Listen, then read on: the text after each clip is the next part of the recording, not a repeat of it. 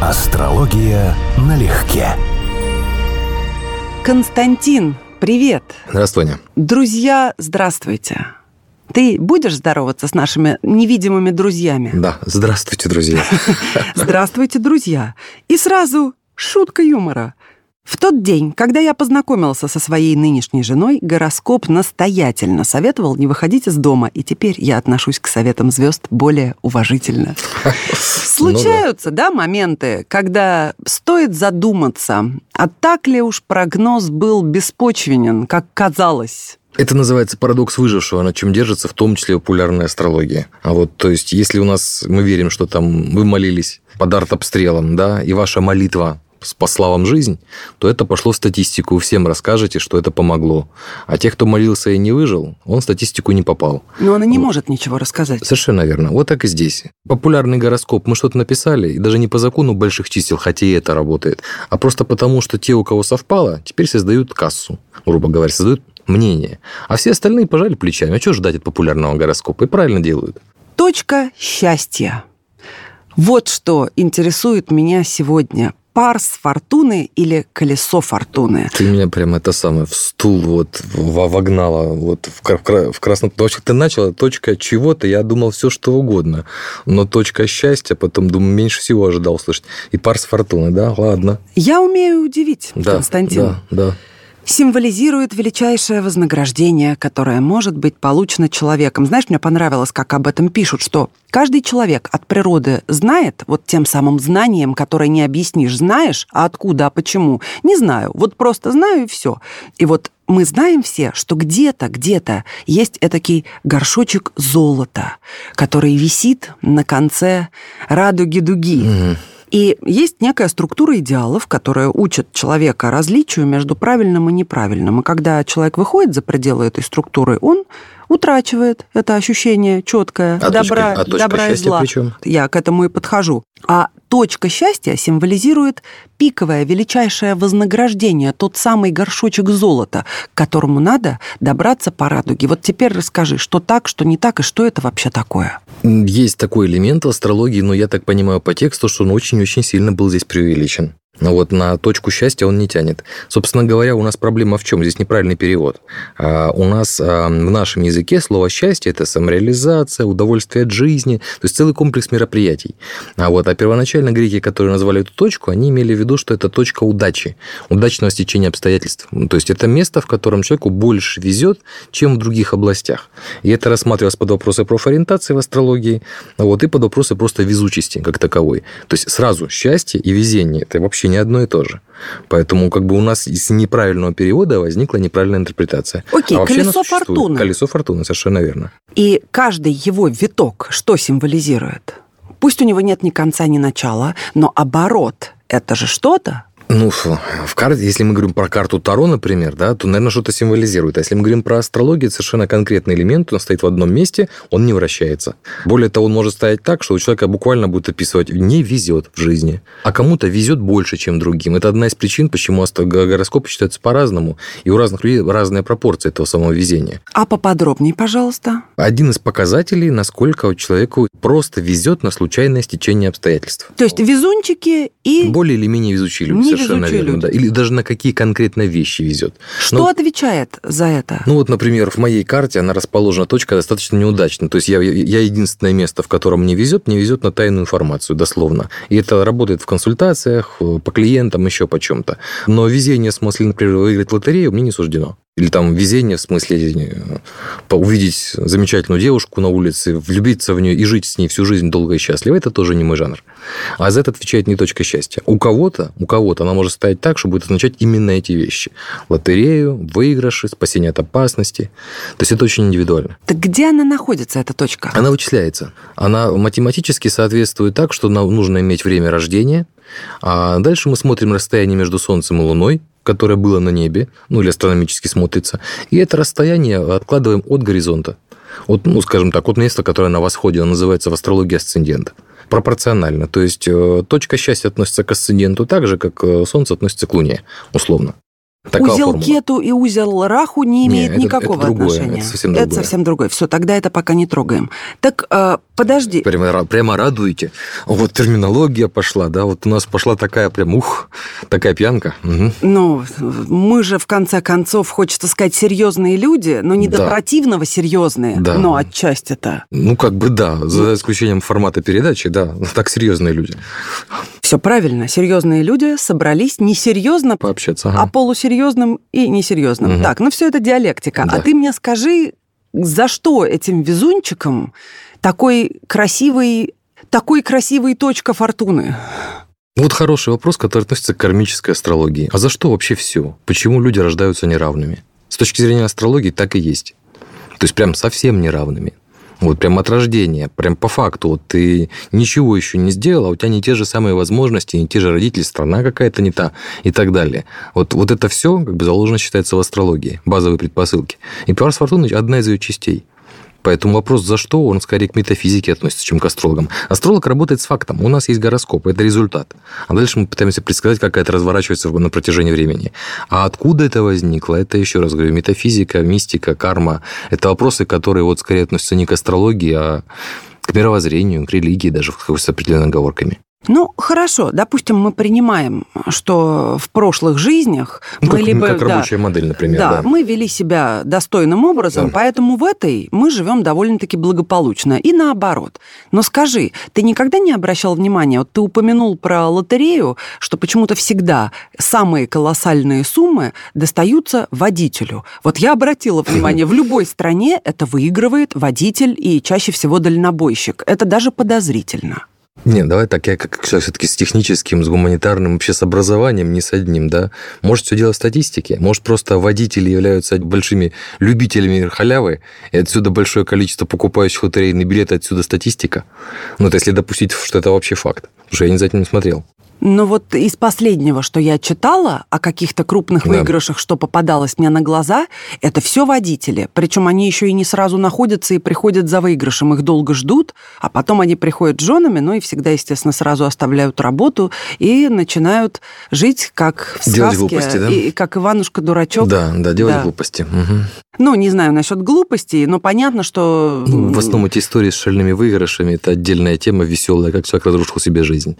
Но это прописано же в гороскопе, такие ярчайшие моменты, правда? Да, Их кстати, нельзя не увидеть. Нет, его совершенно верно. Есть в карте показатели, что человек может выиграть, но еще раз, выигрыши денег, да, и управление или зарабатывание деньгами абсолютно разные области у человека в гороскопе. И поэтому совершенно верно, что человек может выиграть большую сумму и вообще неудачно ей распорядиться. То есть он, может быть, даже беднее или хуже будет жить после этого, чем раньше. То есть это парадокса для астролога здесь нет. Тогда скажи мне, видел ли ты когда-нибудь карту какого-то везунчика серьезного, что ты бы смотрел и думал, ну нифига себе. Периодически показывают, на семинарах рассказывают. Мне несколько раз э, примеры приводили в качестве свою карту, да, с выигрышами лотерейными, довольно приличными суммами. Ну, как, скажем, в советское время женщина выиграла «Волгу». Это самый максимальный по тем временам был выигрыш. Спортлото, да? Спортлото, почему-то честный выигрыш. Сразу можно говорить, что не про блатных речь. Не такие большие современные выигрыши есть. Да, они подтверждают определенные правила. В чем еще может вести человеку? Ты сказал уберечься от опасности. Ну- Например, люди, которые опаздывают на рейс самолета, тема, конечно, трагическая, Да, а самолет разбивается. Это разное. Вот, скажем, человек, который способен выигрывать в лотерею, особенно если неоднократно, у него, скорее всего, в жизни будет и много других позитивных ситуаций в плане развлекательных, рекреативных, возможно, возможно повезет с детьми, потому что для астролога это все сходная область и сходный смысл. Но если у него в карте есть показатели, вот типа тех, что мы говорим, пример, который ты говоришь, водителя, я вспомнилась какая-то девочка в 19 лет европейская, выиграла 2 миллиона евро в лотерею. Значит, через два года она работала на той же самой заправке, но у нее была новая грудь и ребенок. Вот как бы вот, э, если мы вот так распоряжаемся деньгами, да, то и все остальные области у человека тот, тот же ребенок пойдет точно так же. Это не будет счастливым местом в гороскопе. Поэтому выигрыш в лотерею, он созвучен или синонимичен у астролога совершенно конкретным сферам жизни. Развлекательной тематики, э, шоу, рекреативу, детям, э, развлечениям, театрам, спорту. Вот где-то здесь будут еще какие-то удачи у человека. Это не, не- неоднократное мероприятие. А везение на людей. Ведь есть люди, которым попросту Да. везет. Я бы себя, кстати, к таким причислила. Когда встречаешь на протяжении жизни целый ряд очень хороших, порядочных, интересных и добрых людей, бескорыстных, которые на что-то тебе открывают глаза, без менторства. Просто по факту общения ты через них понимаешь какие-то очень важные вещи. Или люди, которые оказывают тебе услугу, и ты попадаешь в совершенно другую точку судьбы, от которой уже начинает раскручиваться что-то классное, интересное, но ты понимаешь, что ну, если бы не тот человек, не эта встреча, не этот момент, все дальнейшее бы, скорее всего, не происходило. Так и есть, совершенно верно. Причем Парс Фортуна к этому имеет очень опосредованное или почти никакое отношение. Это все видно на уровне основных сигнификаторов в гороскопе. Есть люди, которым систематически везет на людей, кому везет на протекцию, кому везет на источники дохода и заработок, кому повезло с происхождением и дальше будет вести, скорее всего, с недвижимостью, с э, наследством и так далее.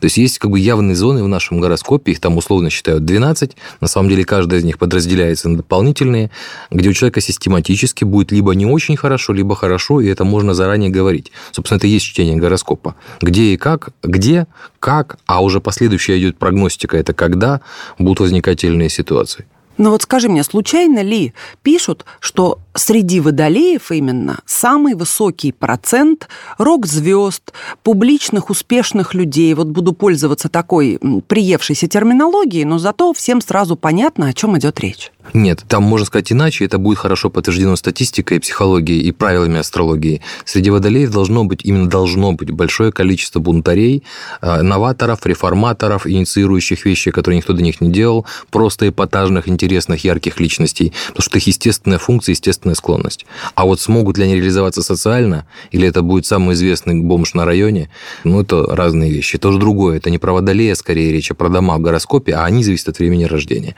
А действительно ли водолеи не размножаются в неволе? Ну, скажем так, вообще мало кто... Нет, почему? Есть же такие персонажи.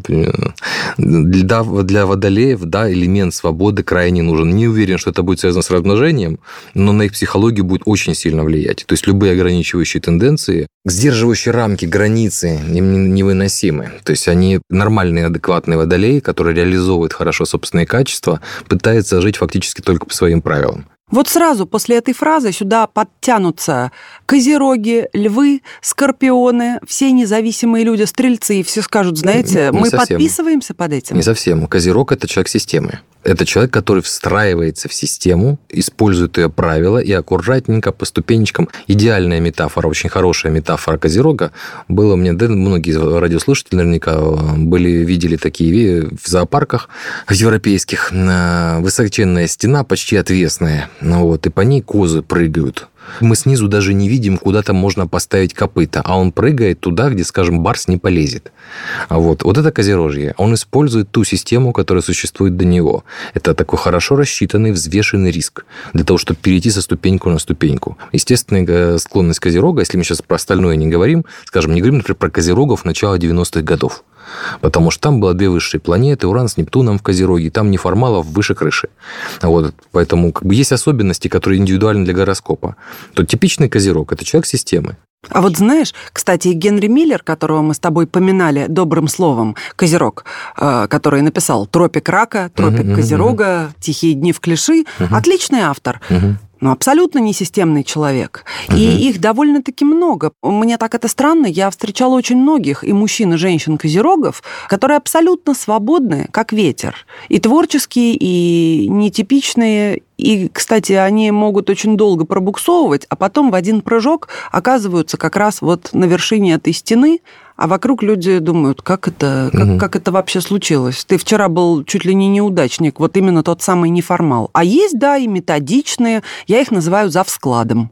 Вот есть такой это типаж. Больше, это больше идея. Но вообще, в принципе, Солнце не отвечает за успех у большинства людей. Поэтому как бы успешно реализованные люди, а тем более всякого рода неформалы, это не про Солнце, не про Козерог в большинстве случаев. Это про Уран, это про Водолей. Водолей может быть асцендент, Водолей может быть Меркурий, как у этого, господи, Солнце в рыбах, Стив Джобс. Но при этом Меркурий в Водолее. Соответственно, буквально его ум, его интеллект проявляется новаторский, изобретательский и так далее. А так он рыбы но его интеллектуальные способности водолейские, вот его э, интеллектуальные амбиции водолейские. И вот мы видим в нем неформала, хотя он асцендентная дева с солнцем в рыбах. Ни то, ни другое, не про новаторов и оригиналов, не про хиппи, не про веганов, каким он был. Хм. Ну, не есть животных – это неплохо. Ну, не знаю. Это вопрос точки зрения. Да, конечно. Потому что это не то, что я большой там сторонник мясоед, я к тому, что мир устроен вообще специфично. Мы как бы есть правила, а здесь все, все всех едят. Нас тоже кто-то когда-то съест, так или иначе. Это закон природы. Здесь происходят некоторые изменения. Да, мы можем на основании своих религиозных воззрений почему-то воздержаться от определенного рода вещей. Ради бога. Человек имеет право на применение своей свободы. Я это только разделяю и поддерживаю. Хочешь анекдот в стиле рыб? Давай. Ну что, покурим? Я не курю. Ну, может, по 100 грамм тогда? И не пью. Ну, может, тогда что-то еще? Нет, спасибо. Понимаю. Значит, своей дури в голове хватает. Это про вполне, них, да. родимых. Ну, опять же, строго говоря, про Нептун, а не про рыб. Но да, Нептун управляет рыбами, поэтому частично имеет отношение. Кем еще управляет Нептун? Если в блондинке горят глаза, да, то значит тараканы у нее в голове что-то празднуют. Но это сюда же. Все, Нептун у нас управляет рыбами. Но, тем не менее, Нептун может проявляться очень сильно у целых поколений людей в других знаках. Ну, вот я сейчас сказал, начало 90-х, да, Нептун был в Козероге. Масса Козерогов из начала 90-х выраженные нептунианцы. Нептун был а, в конце 60-х, 69-й, 67-й год в Скорпионе, 65-й год в Скорпионе. Масса скорпионов из этой вот эпохи рванула Ой, кто в тяжелые наркотики, кто в веру, кто в алкоголизм. Вот потому что Нептун в Скорпионе – это совсем не то же самое, что Нептун в Козероге. А они его реализовали через свое Солнце, потому что они родились с Скорпионами, но с Нептуном автоматически. А ты знал, кстати, что у заботливой мамы сын пьет, курит, ругается матом, но в шапочке? И это про раков. Это да, это похоже. Это похоже, правда? Вот есть какие-то вещи, а, из которых мы можем сразу ощутить, про кого.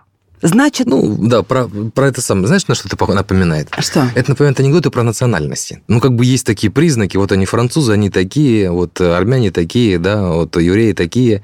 И вот мы пытаемся эти признаки, и мы рассказываем их, мы этого ожидаем, это смешно, и в анекдотах это замечательно. Но все прекрасно понимают, что вот мой знакомый, допустим, еврей, он не вписывается в такие признаки, да? Как это хорошо звучит, мой знакомый еврей. Снимем короткометражку?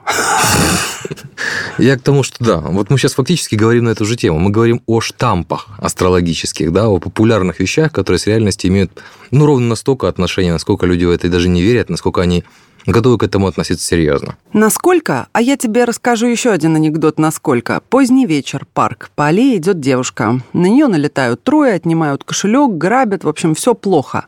Скрылись. Девушка отряхивается, пытается привести себя как-то в порядок, достает из сумочки календарик, задумчиво смотрит, а потом говорит, о, ну все же верно, луна в Скорпионе. Это почти не шутка. Вот для меня это вообще без юмора. Ну вот потому что, да, когда ты уже прогнозируешь и собственную жизнь, и я знаю у моих учеников, кто сталкивался с такими ситуациями. Конечно, Луны в Скорпионе мало, она там каждый месяц по два дня находится. Но когда ты понимаешь, что есть какая-то прогностика, и ты на эту прогностику, не, даже не так, ты не сумел ее обойти, ты знал, что это может произойти, ты приложил усилия, но не сумел все-таки полностью исправить, то удивления здесь нет. Слушай, ну до какой степени можно действительно всерьез начать к этому относиться, я имею в виду к астрологии в целом, человеку занятому ну, можно ведь тоже дойти до абсурда, правда? Не стоит же каждый день сверяться с гороскопом Конечно. и составлять его вот на такие краткосрочные, там, ну, на, на неделю. Это же несерьезно. Все равно ты будешь почему? делать то, что запланировал. Как техника это интересно. Другой разговор, что с краткосрочными прогнозами, особенно внутрисуточными, астрология справляется плохо. А вот долгосрочные нюансы, типа там с, дискредита... с дискредитацией, хотел сказать, с дискретностью, порядка полгода-год, вот, они, нее очень хорошо, она очень эффективна. Никто больше, я могу могу сказать совершенно как бы ответственно, никакая а, другая наука, знание там или что, что угодно еще не в состоянии прогнозировать на 10, 15, 20, 30 лет вперед с такой точностью. Парс фортуны, колесо фортуны, да. показывает ли то, о чем ты тоже говорил в одном из предыдущих наших с тобой выпусков, что люди с хорошей кармой встречают нужного, правильного партнера в жизни, то есть они более везучие в личном плане. Может такое быть. Во-первых, это может быть просто буквально у человека область везения – это важные люди моей жизни. Дословно. Но об этом же мы поговорили. Это другое немножко. Люди-помощники, люди-учителя, люди-проводники Ну, и, супруги. и, и супруги. Не всегда Конечно, это и разные области, же. абсолютно разные области. Во-первых, это может быть именно за счет Парса Фортуны, хотя может быть за счет планет. А я сейчас другое хотел сказать. У нас э, мы живем как бы давно не в лесу и не в поле, то есть мы человек существо полностью социальное. И у нас все события, которые с нами происходят, приходят к нам через людей. Так или иначе, через людей. Поэтому почти весь э, гороскоп и, в принципе, все, что мы читаем, так или иначе имеет отношение к людям. То есть все, что происходит, кто-то будет автором. Как говорил незабвенный память Иосиф Виссарионович, вот у любой ошибки есть имя и фамилия.